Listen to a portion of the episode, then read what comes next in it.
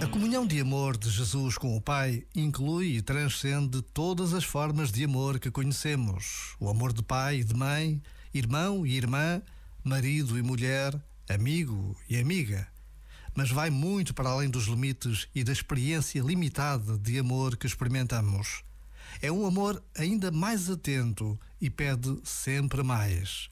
Quando os apóstolos perguntam a Jesus: Senhor, Quantas vezes devemos perdoar? Sete vezes?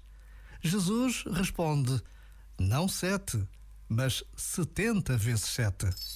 Este momento está disponível em podcast no site e na app.